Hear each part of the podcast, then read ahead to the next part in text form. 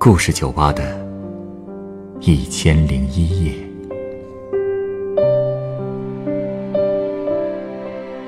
本节目由北京人民广播电台故事广播与凤凰网有故事的人频道联合制作。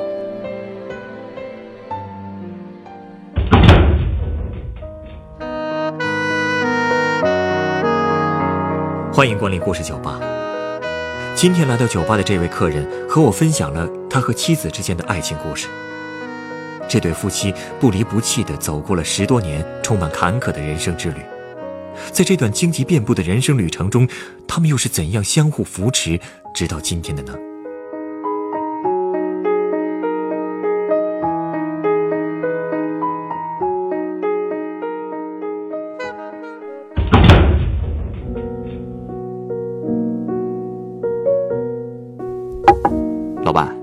说你喜欢听故事，所以我今天来没别的，就是想跟你聊聊我和我老婆的事儿，愿意听吗？没问题啊，当然愿意听了。我和我老婆结婚二十多年了，这二十多年啊，哎呀，经历的事情太多了，细想起来跟过电影似的。从哪儿说好呢？哎，别着急啊，要不就先说说你们是怎么认识的吧。行，呃，那是，一九九三年的夏天，那年我二十三岁，刚参加工作，那会儿不都流行到舞厅跳舞吗？嗯，一个周末啊，我就和我两个同事去了我们那儿一个舞厅的茶座，喝茶聊天。哎，突然我就看见一个姑娘，那个姑娘身材特别好，光看背影就给人一种独特的味道，而且说出来你可能不信。我当时就有一种预感，我觉得我这辈子的爱人，一定就是他。你这是一见钟情啊？是啊，哎，所以你就上前搭讪了？可不，我还是很相信直觉的。一聊才知道啊，他姓陈，名字也挺简单的，单名一个三字。陈三，这名字起的感觉有点随意啊。嗨，我们那种小地方。女孩子的名字都起得很简单。她在家排行老三，父母就这么叫她了。我们呢，交往了一年多就结婚了，一见钟情，顺利结婚。你们俩可真够浪漫的。嗨，可是这现实的生活，哎呀，哪有那么多浪漫呢？婚后你们过得不幸福？哎呀，我们俩感情其实很好，只不过这生活呀，真可以说是。一步一个坎儿啊！结婚之后啊，有相当长的一段时间，我一直在打短工，挣的钱啊，只能勉强维持生计。虽然我是学模具设计的科班生，而且技术还可以，可是我却根本不知道怎么赚钱，也不懂钻营那些事儿，只知道有事儿就做啊，能过得下去就行了。我老婆呢，就在家里给我洗衣服啊、做饭啊、搞卫生啊什么的。我们俩是。典型的小农生活，虽然什么都没有，但是日子过得还是挺开心的。那后来出什么问题了吗？哎呀，那是九六年的时候，我老婆当时已经怀孕七个多月了。因为婚前我不懂事儿，害她做过一次人流，所以这个孩子啊，对我们俩来说特别宝贝。之前几次产检呢，医生也都说孩子发育正常。可是唯独七个月的这次产检，大夫突然告诉我们，说宝宝的头骨发育不全啊！这简直就是晴天霹雳啊！我和我老婆都吓傻了。之后我们又跑了好几个医院，都这么说。哎呀，为了不让宝宝一出生就带着残疾，忍受一辈子的痛苦，所以我们就只好引产了。七个多月的孩子了，那基本和足月的婴儿差不了多少了呀。哎呀，是啊，所以你能想象我们有多痛苦吧？特别是我老婆引产的时候啊，她被折磨了整整十二个小时，喊的是撕心裂肺的。可我只能生听着，陪着，其他一点办法也没有。我就一直在哄她说：“哎呀，再坚持一会儿，马上就好了。”等你出院了，咱们一块儿去桂林旅游。你想吃什么，咱就吃什么。哎，我能想象，这对一个母亲来说是多么大的打击。哎，没错。所以那件事情之后，我和我老婆都消沉了好久，直到第二年的五月，我们的日子才开始有了转机。哦，那年五月，师傅介绍我给福州的一个台湾老板打工，设计当时很时髦的汽车配件模具。我也想借新环境放松一下，就答应了。到福州第二天啊，我就一个人去了闽江的入海口狼崎岛，看看海边的小别墅啊，踩踩沙滩。心情一下子就好多了。那你老婆呢？没接她一起来散散心吗？肯定要接呀！我可不忍心她一个人在老家待着。我大概在福州干了一个多月以后吧，都稳定了。我的父母呢，就亲自把我老婆给送过来。我带着他们又去玩了一次狼崎岛，还在海边找了最好的酒店，痛痛快快地吃了一回海鲜。我老婆的心情呢，也恢复了不少。父母回家以后，我们俩就在福州住下了。哎呀，那段时间啊，真是这些年我们过得最开心、最快乐的日子了。工作收入是不是都挺满意的？这是一点，因为我工作出色，第二个月，老板就把工资涨到了两千块钱。你想啊，九七年的时候能挣两千块钱已经是很高的收入了。拿着这么高的工资。我们两口子呢，就在福州租了房子，自己买菜做饭。之前我和一个饭店的老板学过做海鲜，我老婆来了以后啊，我就把做海鲜的手艺交给他了，那可以说是青出于蓝而胜于蓝。后来他做的那个墨鱼仔、小海贝，还有青蛤炖丝瓜汤，我都吃上瘾了。你呀，真是找了个贤惠的老婆呀！是啊，我同事们也这么说。那段时间啊。一下班我就带她出去散步、吃冷饮、唱卡拉 OK。她每次唱 K 啊，都会唱《长相依》，唱的特别好。哎，你别说啊，我觉得我老婆其实很有音乐天赋的。嗯。不过呢，好景不长啊。啊？又出什么状况了？主要是啊，我们老板人很好，对我也很满意。他一看我老婆一直没有工作，就特别安排他到我们那个公司做了统计员。可是啊，他的好心却害了我们啊！这话怎么说呀？因为我师傅的师兄，也就是我师伯，是那家公司的总工，我能到这儿来也是师伯介绍的。可是师伯的老婆到福州快一年了，都还没找着工作。可是我老婆这么快就被招到公司上班，你想啊，这能不让师伯妒忌吗？所以我师伯呢，总是在工作上刁难我老婆，还故意增加她的工作量。弄得她每天上班是又累又不开心。哎，不是我说，你师伯这心眼儿可真够小的呀！哎呀，可我能怎么办呢？虽然他对我老婆这么不厚道，可他毕竟是上了岁数的人了，又是我长辈。为了不和他把关系闹僵啊，我最终还是放弃了这份工作，带着我老婆回老家了。哎呀，不过有了在福州积累的这些经验，你们回老家再创业。应该也没什么问题了吧？是啊，从福州回来以后，我们两口子又对未来又有信心了。到了九七年年底的时候，在我爸的帮助下，我们开了一家经营旅游纪念品的小店。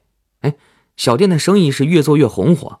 这期间啊，我一边打理生意，一边是到处寻医问药，给我老婆调理身体。你也知道，引产了以后嘛，她的身体就一直不太好。好在经过一段时间的调养。她也是恢复了不少，多好啊！否极泰来，这话说的没错呀。哎呦，我也以为这个事情本来是这样的，可就在刚松一口气的时候，我们家又出事儿了啊！又怎么了？我们那个小店开了半年多，我爸的腰呢，突然就不听使唤了。看遍了我们那边的医院也没什么结果，最后我们跑到了一家大医院，才确诊我爸是。腰椎间盘突出，哎，腰椎间盘突出怎么会那么难确诊呢？这病也不算难治啊。嗨，主要是我爸那病属于非常罕见的类型，手术也特别危险，一不小心可能会弄伤中枢神经，导致下半身瘫痪。有这么严重啊？是啊，我爸那么一个硬铮铮的汉子，被这个病折磨的都不成人样了。哎呀，把我心疼的呀。所以我花光了所有的积蓄，请了医院最有名的教授主刀为他手术。我老婆呢，把照顾我爸的活全给担了。整个住院的时候，又是按摩、擦身子、端屎端尿，从始至终啊，没说一句怨言。真是个好儿媳妇呀！是啊，过去我爸妈其实挺看不上他的，因为我是我们村的高材生，可是我老婆呢，小学都没毕业。但是经过这件事儿啊。我们家对他彻底认可了。哎，说真的，那段日子要是没有他，我真挺不过来。好在我爸的手术很成功，而且就转过年儿，我老婆终于又怀上了。太好了，这次总算能顺利生下来了吧？顺，特别顺，是个白白胖胖的大闺女。因为我姓毛，所以我们就给她取了个小名，叫毛毛虫。是不是因为长得肉嘟嘟的？没错，都说这女儿是父母的小棉袄，哎，真是这样。我们家小毛毛虫啊，哎呀，真是招人喜欢，每天我都得抱着它睡觉。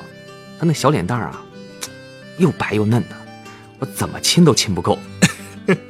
嗯，也是为了让毛毛虫能过上好日子，我决定再拼一次。当时纪念品店已经关门了，照顾我爸的那段时间，我们只是零星的做点小生意。现在毛毛虫出生了。我就和我老婆一起去了湘潭，那离我们家不远。我刚结婚那会儿就在湘潭打过工。这次去啊，我们就在过去干过的工厂宿舍里安了家。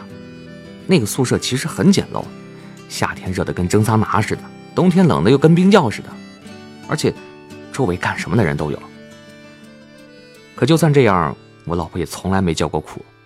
她在家里带孩子，我在外面开摩的，早上六点就出门，晚上十二点才回家。生意好的时候，我就会给她烧个烤鸡腿回去，然后再把这一天的收入都交给她。这是我一天最满足的时候。虽然日子过得辛苦啊，但是一家三口这么简简单单的过日子，也是一种幸福。没错，你说的太对了。我一直都觉得毛毛虫就是我们家的小福星，有它在，我们的日子一定会越过越好的。哎呀，不过就在。毛毛虫一岁生日那天，我们差点就失去它了。失去它，什么意思啊？嗨，都怪我。在毛毛虫一岁生日的前几天，他就突然开始咳嗽、发烧，打不起精神。我和他妈就把孩子送到医院，可在医院住了一个星期，不但一点好转都没有，反而更加严重了，那小脸都憋紫了。医生就问我们之前。有没有给孩子喂过瓜子啊、花生这样的硬东西？我就仔细想了想，我想起来之前好像是有一天晚上，我回来的比较早，买了一包花生下酒。当时我吃的挺过瘾的嘛，就随手剥了几颗给毛毛虫吃。毛毛虫好像除了咳了一下之外，也没什么异常，我就没太在意。啊，给那么小的孩子吃花生豆，你这个当爹的也太大意了吧？是是，你批评的对，都怪我。我当时恨不得能抽自己一顿。那后来孩子抢救过来了吧？是啊，当时因为湘潭的医疗水平有限，我们就带着毛毛虫去了省儿童医院。那个时候我才知道，给婴儿做那种肺纤维镜手术是有生命危险的，因为全麻得把管子插到肺里，把花生取出来，这弄不好就得窒息死亡的。哎呀，我们是真不想做那个手术。可是，当时毛毛虫已经严重缺氧，不做手术肯定是挺不过来的。想来想去呢，我就咬着牙在那个手术单上把名字给签了。你知道吗？这签字的时候，我连笔都握不住了。那天正好是毛毛虫周岁生日，当爹的呀，就给他送了这么一份生日礼物。哎呀，我真是罪该万死啊！这毛毛虫进手术室的时候啊。我就跪在地上，心里啊不停的求菩萨，保佑我们家毛毛虫平安无事啊！当时我在想，他要是有个什么三长两短的话，哎呀，我也就跟他一块走了算了。哎，好在过了两个小时啊，这医生出来了，手里拿了一个瓶子，里面呢就是喂给毛毛虫的碎花生仁儿。哎呦，总算是有惊无险啊！你以后。可真得小心点了，肯定的呀，肯定得小心。后来我就再也不敢给我们家毛毛虫随便吃东西了，特别是坚果。哎，你还别说，我们家毛毛虫啊，特争气，第二天这个脸色就好了，能说能笑的。大难不死啊，必有后福。我相信，你们家以后的日子肯定能过得顺风顺水的。还真让你说准了。打那以后啊，除了又赶上一次宿舍火灾之外，我们还真的没碰上什么大灾大难了啊！火灾，人没事吧？没事，没事，没事。那次火灾啊，我老婆带着毛毛虫正好回娘家了，消防员很快就把火扑灭了，所以我们家三个成员安然无恙。我说你们这一家子的经历啊，怎么就跟坐过山车似的？我听着都替你们揪心呢。嗨，大风大浪都过来了，怕啥？哎，说句实在话，这次火灾倒真没让我感觉到什么痛苦。虽然我们除了身上的衣服以外，真的什么都没了，可是我都在想啊，这下可好了，我再也没有什么东西可以折腾了。就像你说的，否极泰来。我当时真有一种。很莫名其妙的自信，我就是相信，好日子肯定要来了。这种信心，是不是就像你第一眼看到陈三的时候，就相信他是你老婆一样？还真是。后来我们这些房子被烧的人家，在一个废弃的办公楼里找了一些房间当住处，我呢继续干我的摩的生意，一切从零开始。半年以后，转机就真的来了。一个朋友介绍我去长沙做销售员，我的销售业绩越来越好了。到了零三年，我们就还清了所有的欠款。又过了两年，我们就用首付买了一套房子，真不错呀！太不容易了。哎呀，是啊。搬进新家的那天，我老婆看着漂漂亮亮的新房子呀，抱着我就哭了。后来几年呢，我闺女毛毛虫啊，越来越懂事了，身体也越来越壮实。再也不用我们三更半夜背着她跑医院了，我手上呢也开始有点闲钱，哎，制造点小浪漫什么的。哦，怎么个浪漫法啊？呃，从零五年开始吧，啊，也就是我们第十个纪念日，我就开始给我老婆送玫瑰花了。十周年送十朵，十一周年呢我就送十一朵，马上这不，我就要送第二十二朵玫瑰花给我亲爱的老婆了。真替你们高兴啊！哎你稍等啊，我要送你一杯鸡尾酒，庆祝你们结婚二十二周年。多谢多谢多谢。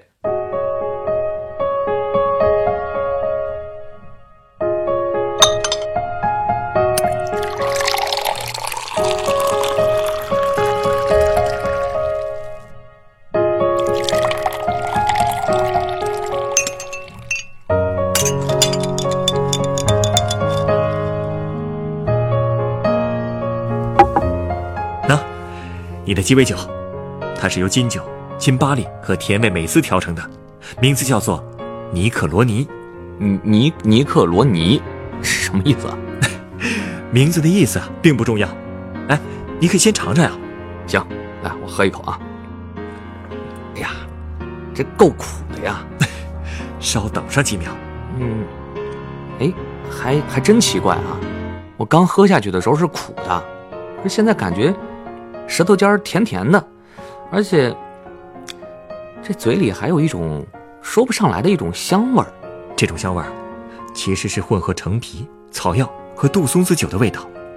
我认为这杯尼克罗尼非常成功的把甜蜜和苦涩紧紧交织在了一起。对于您来说，这也是爱情与生活的味道吧？哦，原来是这个意思。哎呀，我真没想过这一杯酒的味道。也能用来形容生活，没错没错，生活呀，哎，真是苦涩和甜蜜交织着。但只要还有努力生活的干劲儿，最后留下的，总归是甜蜜的味道，不是吗？